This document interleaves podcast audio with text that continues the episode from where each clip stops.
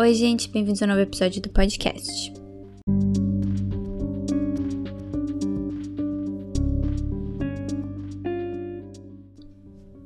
O episódio de hoje é o primeiro da temporada sobre um livro. Tentei escolher somente autores que não conhecia para poder ter uma experiência completamente nova com cada livro. The Only Good Indians foi escrito por Stephen Graham Jones e foi publicado em 2020.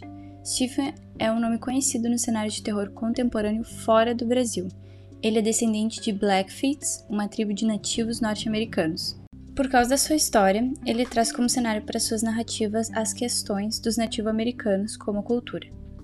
Esse episódio não contém spoilers. É um livro relativamente curto, tem menos de 300 páginas e tive uma relação diferente da maioria dos livros que eu leio, incluindo os próximos livros que eu vou falar na temporada. Eu achei o início bem parado e eu não estava gostando do livro, até ele passar de uns 50%. Então a história engrenou e eu fiquei interessada no que iria acontecer. The Only Good Indians conta a história de quatro amigos, todos Blackfeet, que decidem caçar em uma parte ilegal da reserva, ela sendo designada somente para os anciões da tribo. Então, dez anos depois, algo sobrenatural vem para cobrar o preço do que eles fizeram. Tenho que alertar que esse livro não é para todo mundo, tem várias cenas de mortes de animais gráficas, incluindo cachorros, assim como depois da caça como se limpa uma carcaça e coisas do gênero. Eu particularmente não gosto dessas descrições, então eu li mais por cima nessas passagens, mas elas podem ser gatilhos, então acho importante avisar. Embora tenha uma construção bem lenta no início, eu achei muito interessante as questões que ele fala no livro, principalmente o ser sobrenatural que está atrás dos personagens. Eu não quero dar muito spoiler, mas esse ser sobrenatural, ele nasce, cresce e evolui dentro dessa história. E é uma coisa que eu não lembro de ter visto recentemente.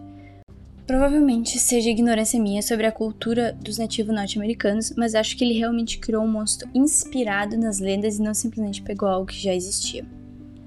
Esse livro é um ótimo exemplo do porquê devemos procurar autores de diferentes etnias, sexualidades, etc. O terror está sempre presente em tudo e tenho certeza de que se a origem do autor fosse outra, a história não teria ficado tão boa. É a naturalidade que ele explica os rituais, como de ficar dentro de uma tenda fechada com pedras quentes, suando e inalando vapor e fumaça para uma purificação espiritual, que dá outro tom ao livro. Inclusive, essa é uma das melhores cenas do livro. Além de outras coisas como o preconceito sofrido pelos nativos norte-americanos até hoje, as rivalidades entre tribos o preconceito com relacionamentos interraciais, as dinâmicas de querer sair da reserva e morar fora e o que isso transparece para os outros.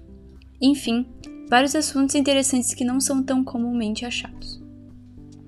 Espero que tenham gostado do episódio. Até mais!